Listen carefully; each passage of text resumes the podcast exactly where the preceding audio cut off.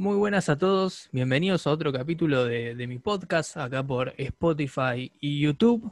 Eh, seguimos con este ciclo de entrevistas y en esta oportunidad tenía ganas de hablar con alguien que considero para mí eh, una fuente de inspiración, sobre todo en lo que a la animación refiere.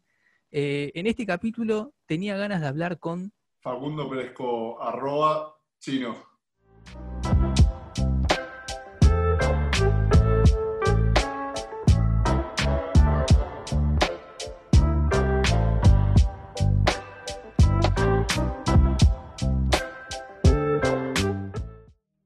Muy bien, muy buenas a todos. Eh, ahí ya lo escuchábamos. Eh, si ya arrobaron eh, en Instagram y lo buscaron, ya se darán cuenta de, se- del semejante talento con el cual estoy hablando.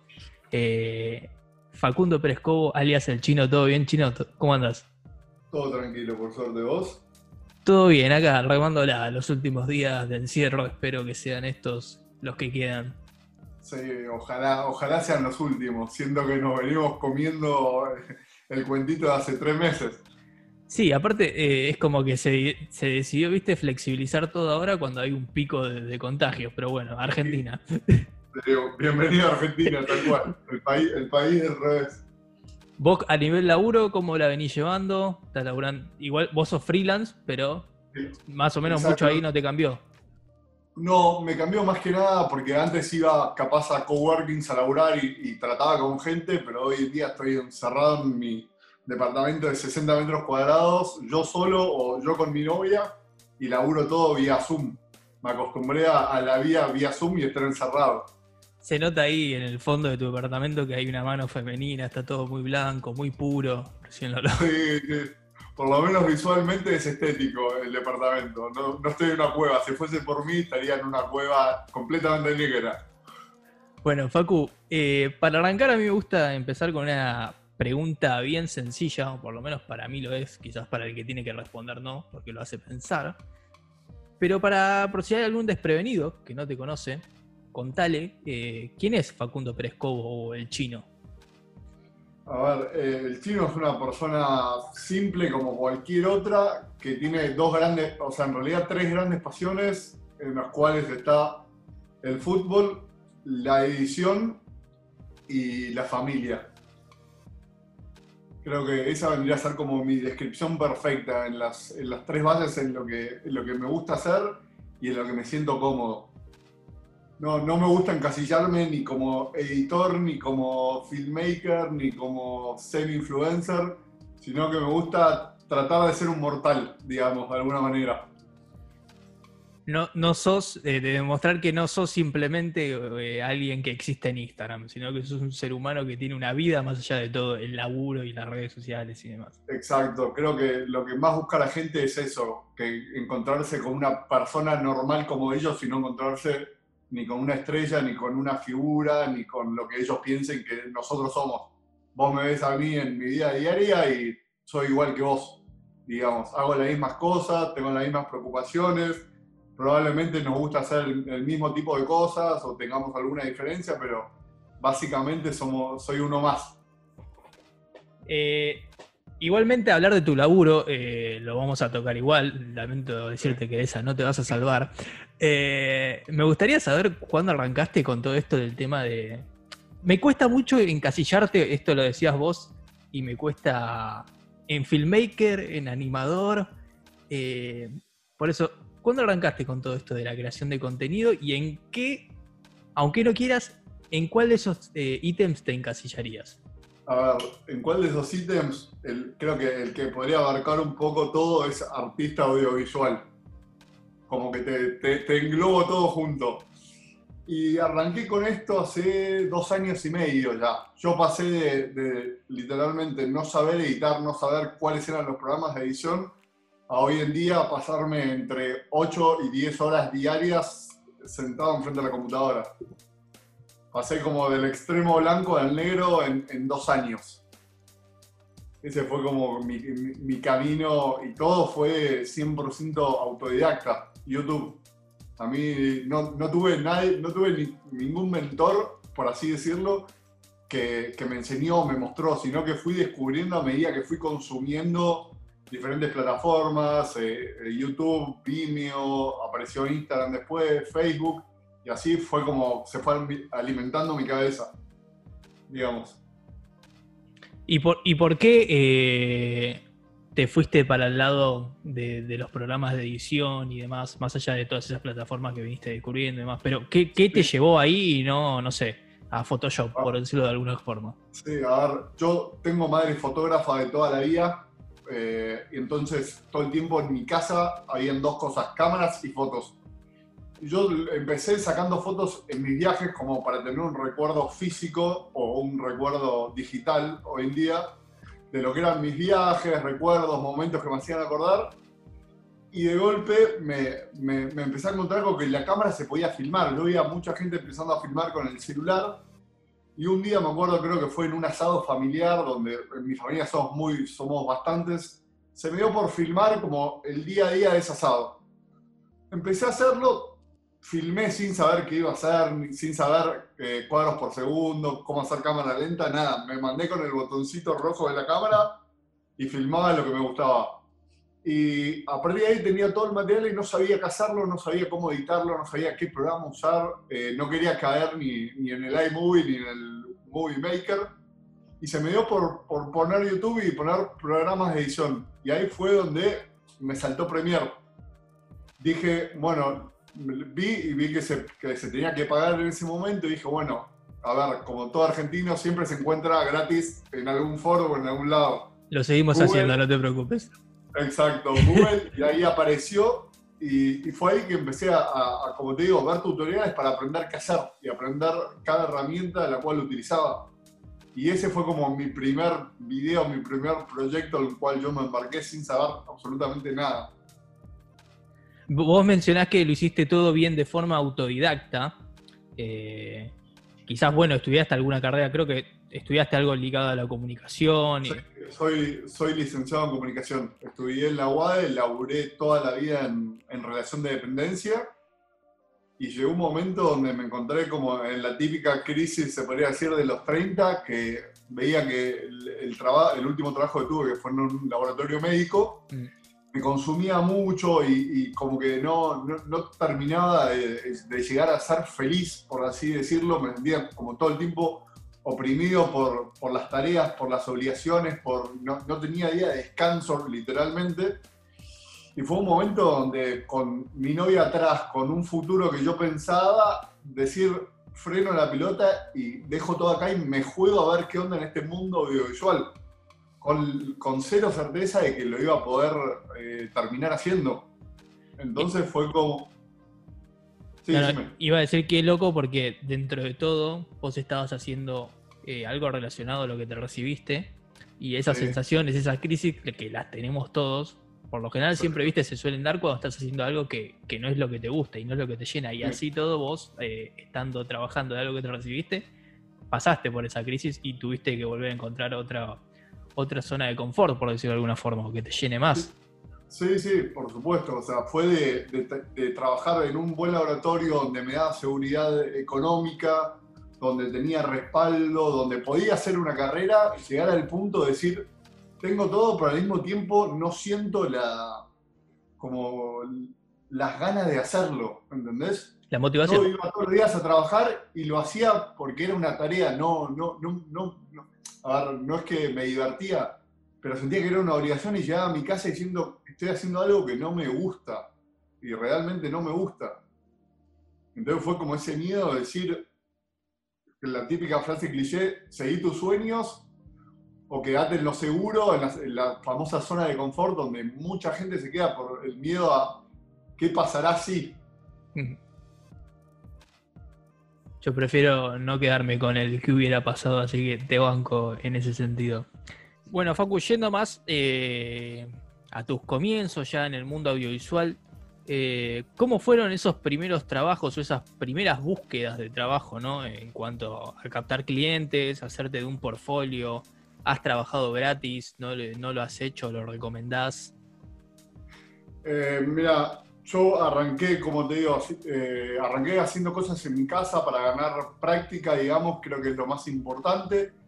Ahí conecté con un muy amigo mío del colegio de toda la vida, Juanchi Rollman, que me empezó a, a mostrar eh, técnicas, por ejemplo la del Hyperlapse. Fue ahí donde empecé a practicar también en mi casa las diferentes formas de hacer Hyperlapse, empezar a entender un poco mejor la técnica, que era lo que hacía falta. Y después eh, un amigo, Juan, que también, también eh, tenía una agencia muy chiquitita, necesitaba a alguien para eh, una segunda mano para todo lo que era audiovisual, él es fotógrafo. Mm.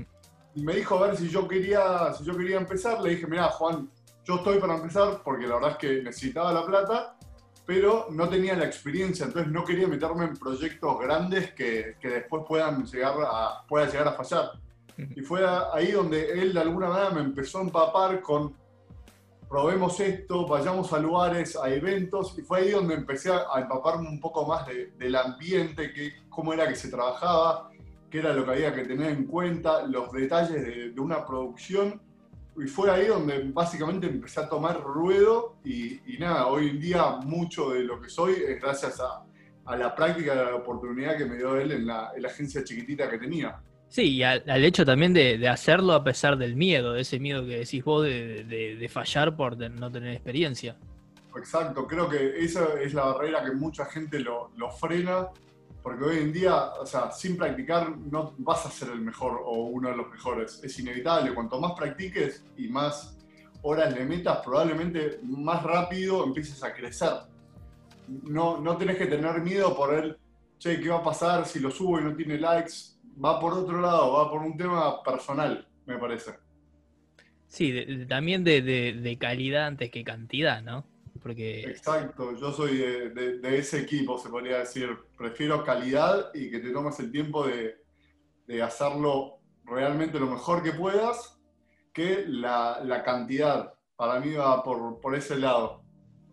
Che, yo, y hoy, como ya como un profesional, eh, establecido dentro de todo lo que es el mundo audiovisual, eh, ¿te pasa más que las marcas te encaran a vos para trabajar o vos encarás a las marcas con las cuales querés trabajar?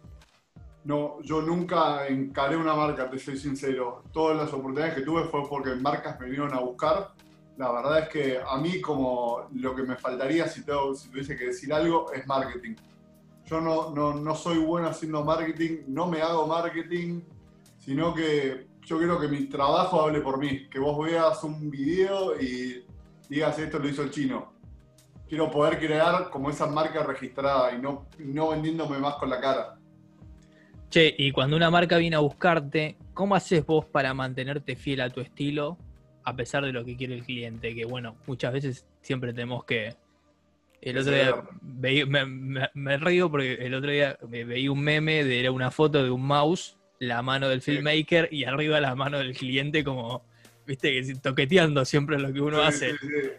Es, es, tal cual, es tal cual esa, esa, imagen, ese meme. A mí me ha pasado de todo el tiempo querer como imponer mi estilo, porque siento que mi estilo de alguna manera es algo único, por así decirlo, y muchas veces termino haciendo cosas que terminan como transmutando en el, en el paso del tiempo mientras que edito porque la marca quiere poner algo que capaz a mí, a mi ojo estético no va o eso, entonces es como una guerra, es como una relación, hay que ceder.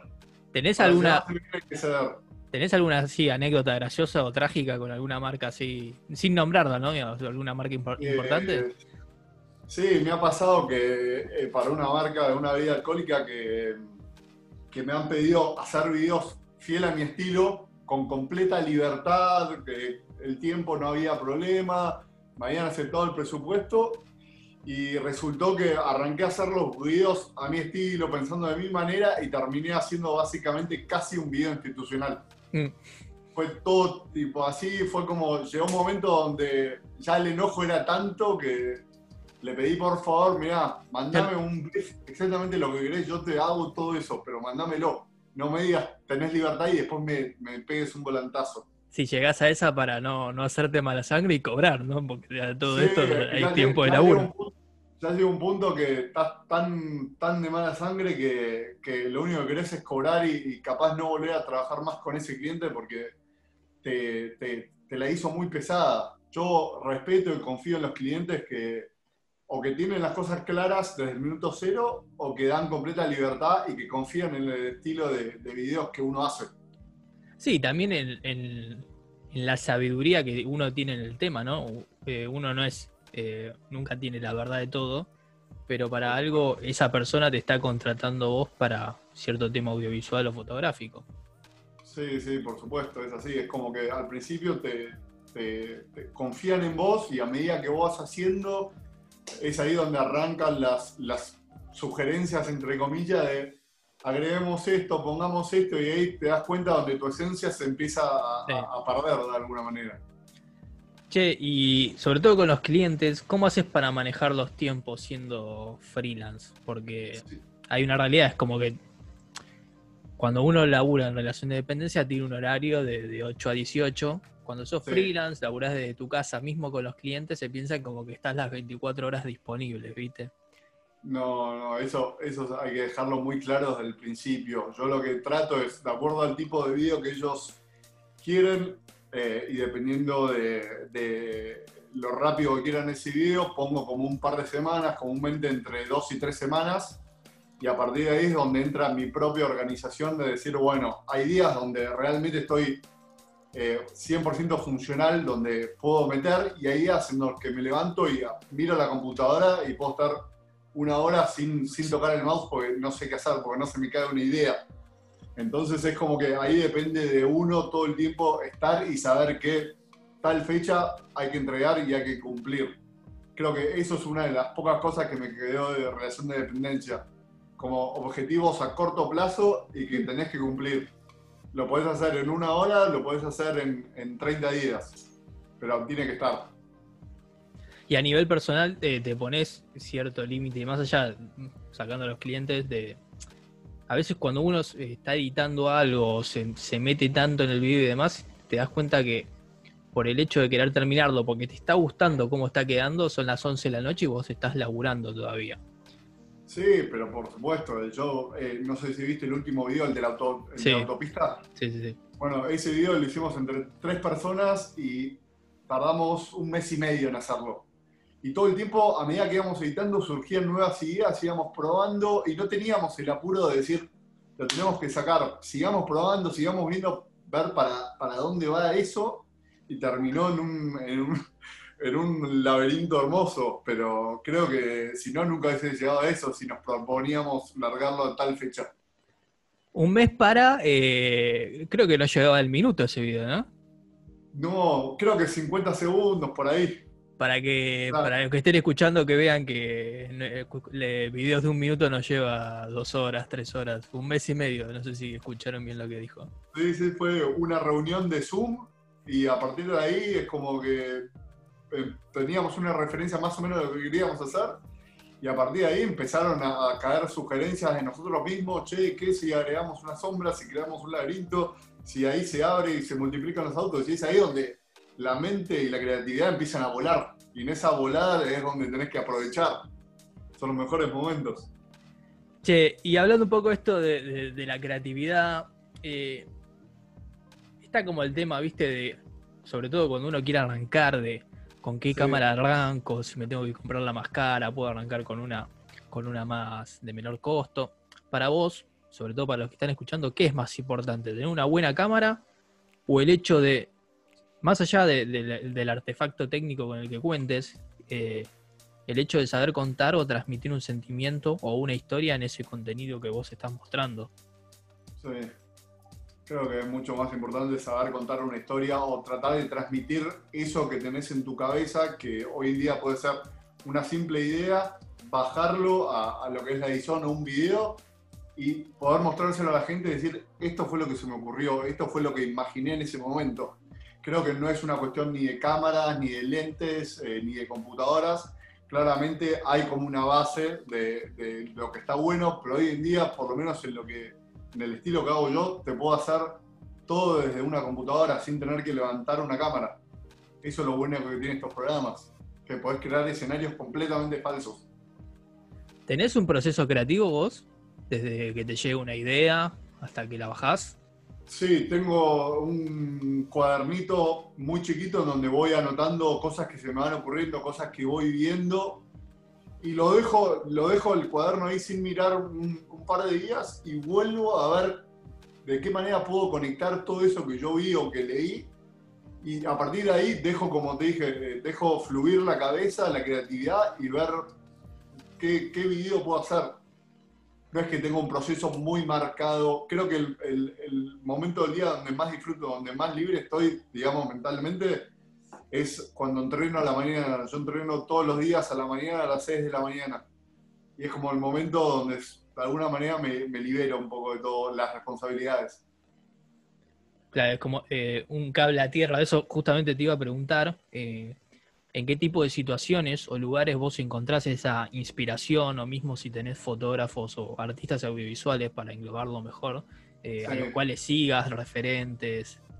Sí, obvio. A ver, creo que como te dije recién, mi cable a tierra es entrenar todas las mañanas, es el momento de, por más que tenga que ejer ejercitarme, es el momento de mayor disfrute mío, la verdad. Y en cuanto a referencias, obvio, eh, tengo referencias, las grandes referencias que yo tengo son eh, creadores de Estados Unidos o, o, de afuera. Acá en Argentina siento que todavía la rama que yo estoy teniendo no está muy explotada. No está muy explotada.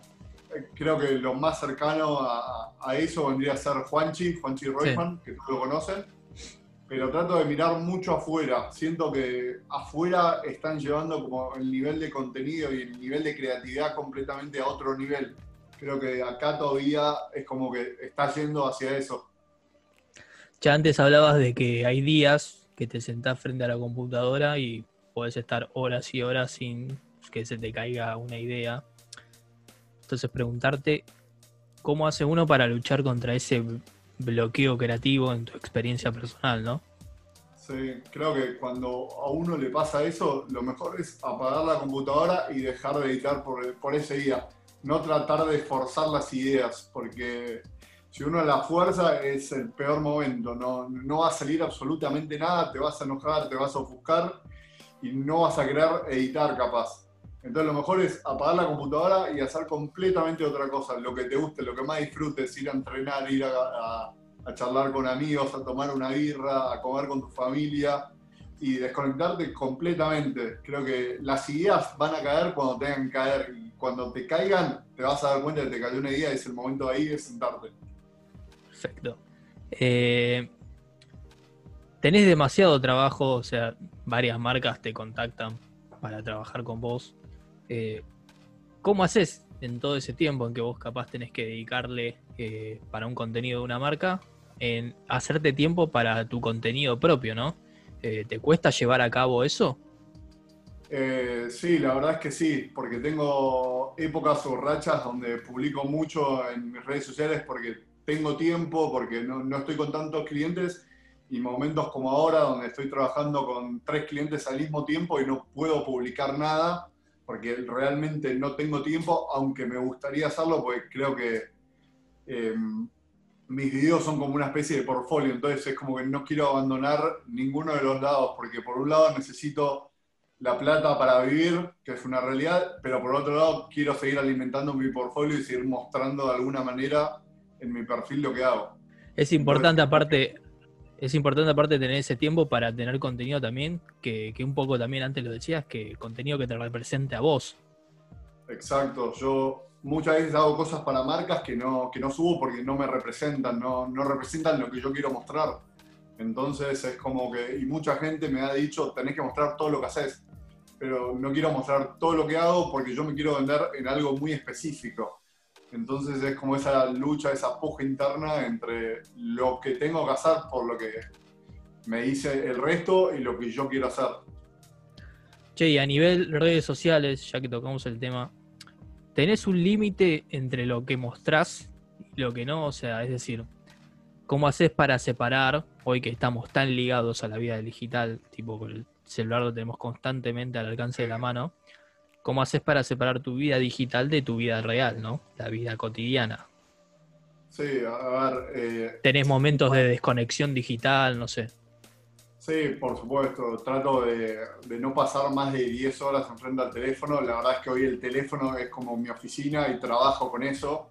Y, la, no sé, referencias de artistas las veo ahí y me contactan por ahí y me preguntan por presupuestos, entonces como, no, no puedo desaparecer del mundo, pero la realidad es que trato que, sí, que a la tarde, noche, soltar el celular, conectar un poco con, con mi novia, que somos dos personas que viven en un mismo departamento y no estar, viste, con un ojo acá y el otro allá, sino tratar de conectar un rato por ese lado.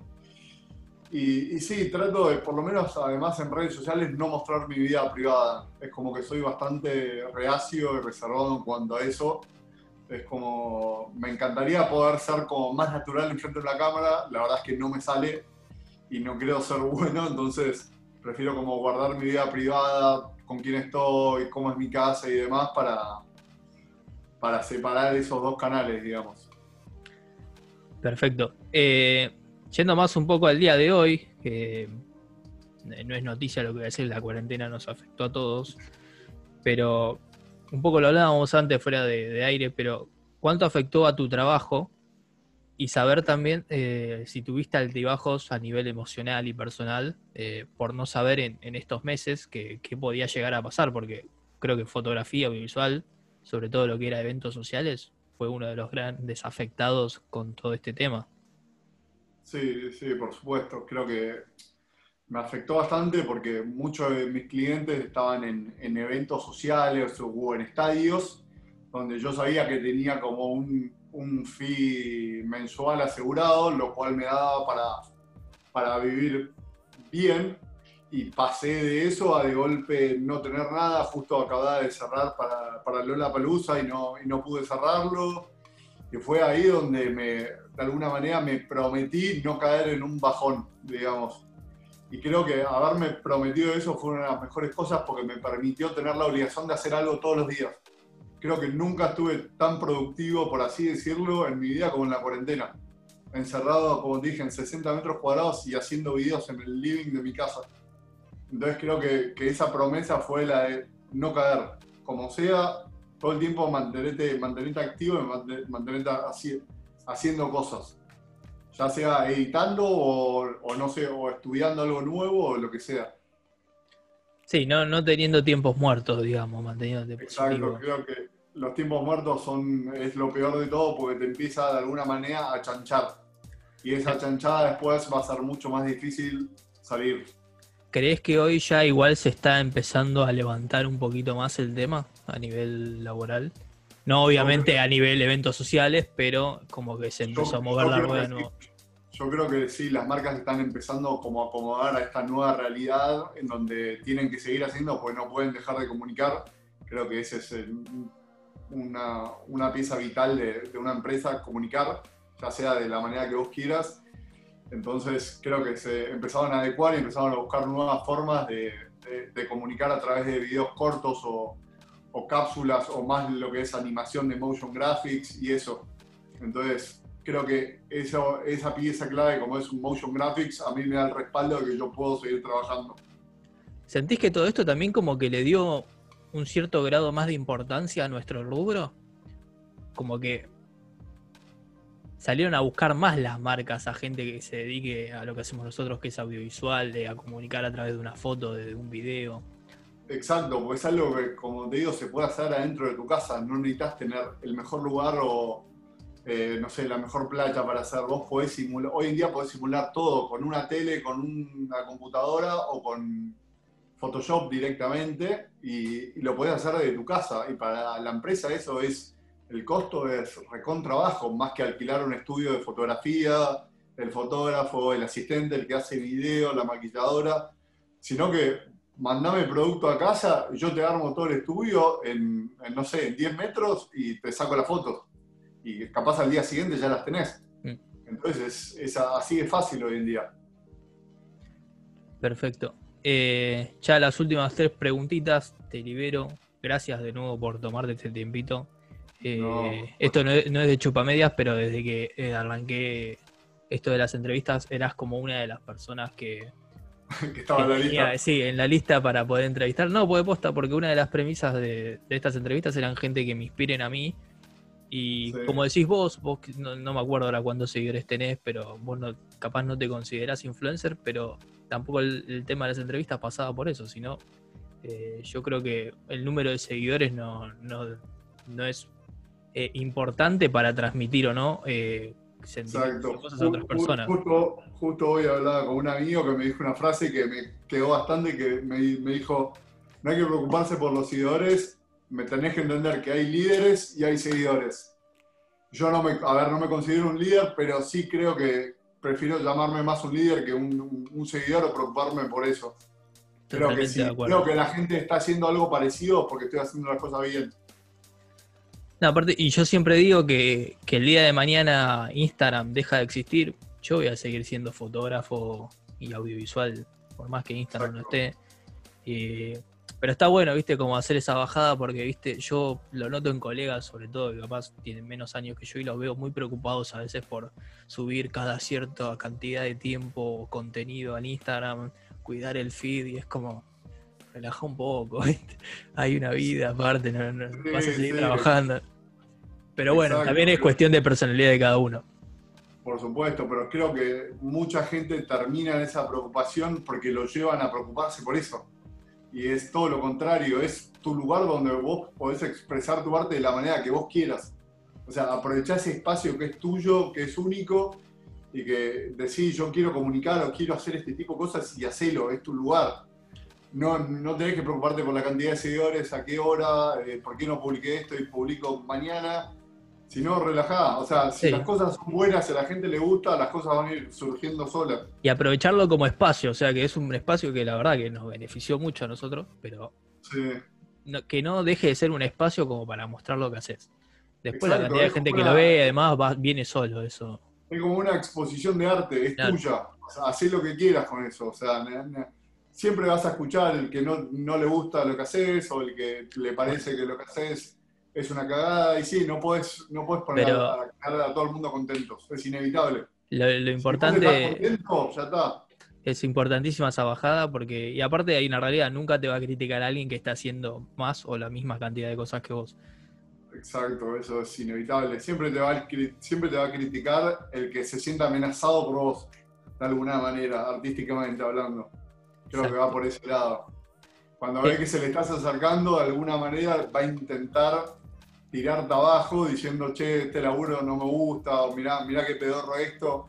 Es ahí donde más, más lleno de energía tenés que estar para meterle. Y decir, vos seguís criticándome, yo sigo haciendo. Excelente, excelente bajada.